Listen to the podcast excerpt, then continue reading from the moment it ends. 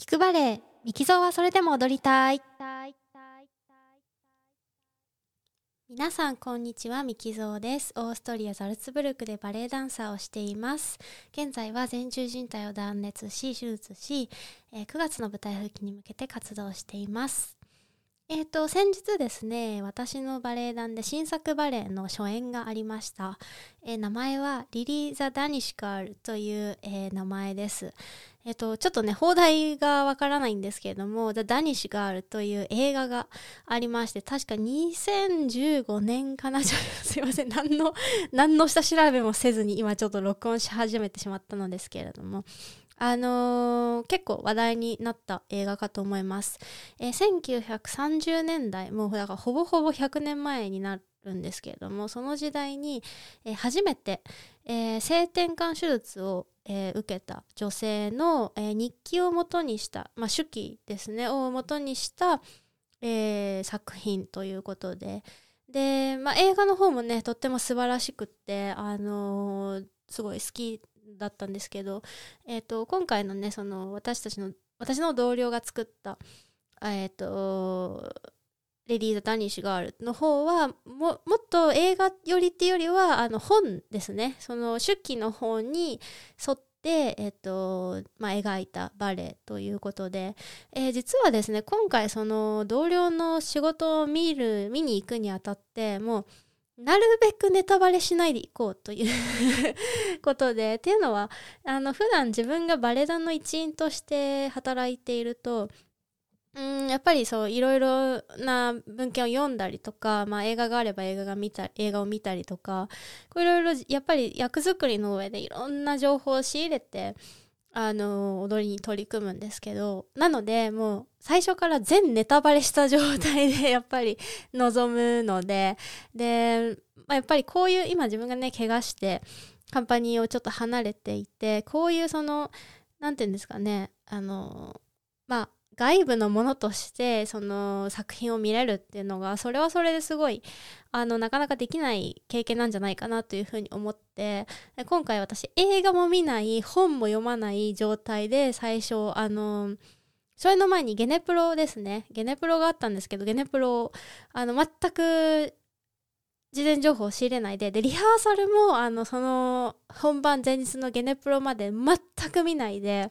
で友達と友達とっていうかね同僚とねちょっとプライベートで会ってもなんかそのリハーサルの話とかになりそうとするとあネタバレしないでっていう風に 止めてですね全くリハーサルも見ない状態で、えー、ゲネラルプローベを見てきました。で結果あの全然あらすじ知らなかったんですけどもちろんねそのトランスジェンダーとかあの性転換手術をした女性の話っていうのだけはあのー、分かっていてただその結末とかも全然知らずに、あの、見に行ったんですね。ででも、あの、話はあ分かるすごい分かるなっていう感じでであのそれに、まあ、驚いてというか結構こういうなんかお話をバレエだけでその最初になんだろうなネタバレというか下調べなしで見に行くことって私自身はあんまりなくてっていうのは踊りだけでセリフも何にもないので踊りだけでそのあらすじを伝えるのってすっごく難しいと思っててなのでそれが結構あれ全部分かったな自分はっていう実感が1回目見た時にあったのですごくあの驚きました。で1回目見た時の、まあ、素直な感想はですねあの、これは見てる方も気合いるぞっていうふうに思いました。っていうのは、あの、特にその、バレエが進んでいて中盤のあたりですね、ものすごいあの、インテンシブっていうか、すごい集中的なんですね。こう、なんかひとときも見ていて休まる瞬間がないというか、それぐらいすごく、あの、なんだろう、身体的にもそうだし、その、主役の、えー、トランスジェンダーの女性のその苦悩だとか痛みだとか迷いだとかっていうのがもううわーっていうすものすごい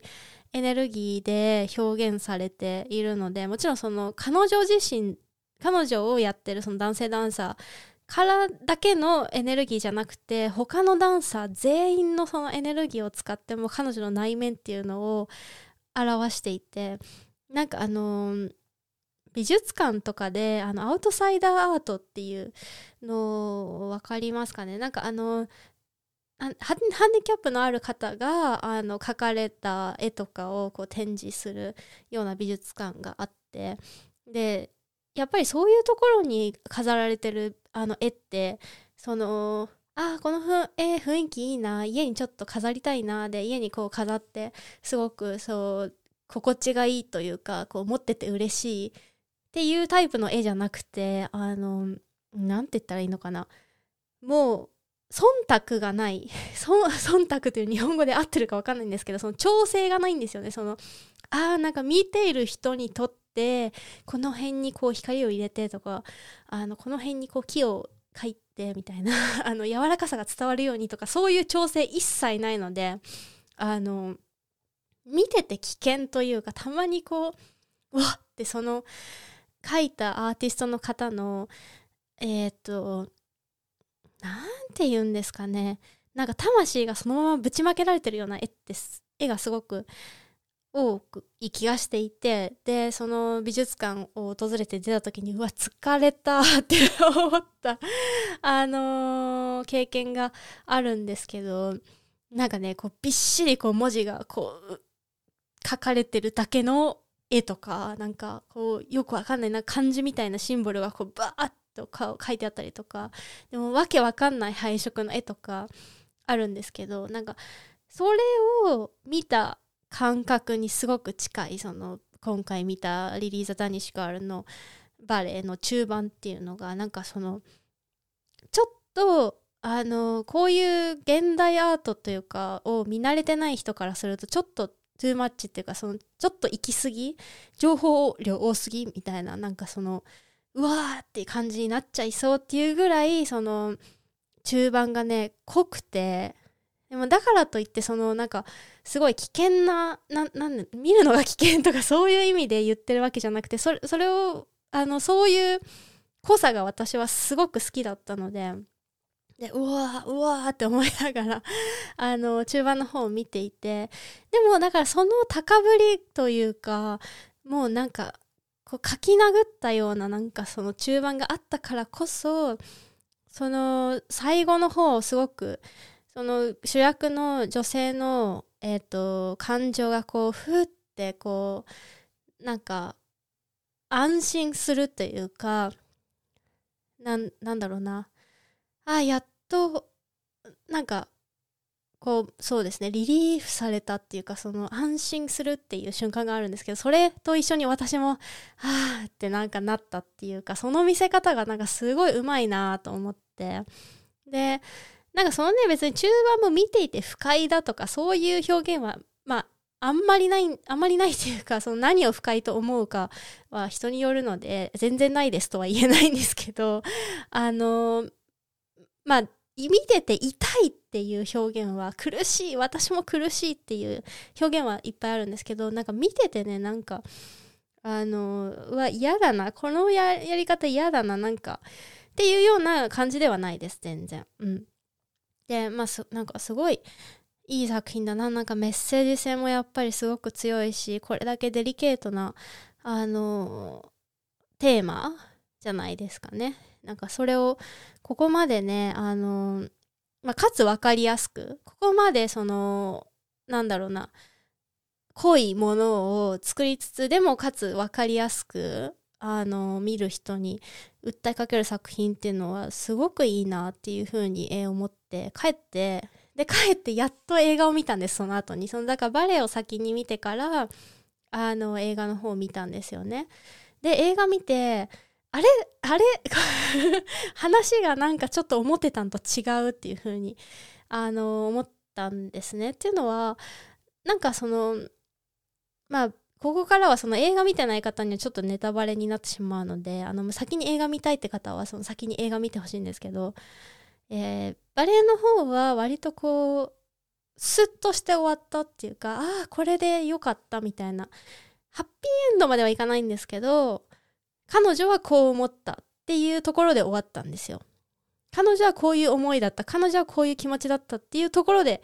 その彼女のそのだからだからその日記彼女の日記自体をその元に描いてるっていうのは多分そういうことで彼女の思い自体を一つの結論としてそのバレエの結末に持ってきてるっていうかちょっとすごい言い方があれなんですけどまあ言うてちょっとハッピーエンドに見えるようなの、ね、終わり方だったんですけどあの映画の方はねどちらかというとあのー、アンハッピーエンドというかね、えー、そういうふうな終わり方。っていうのはその彼女のその精神性だけで話が終わってなくてその彼女を取り巻くこう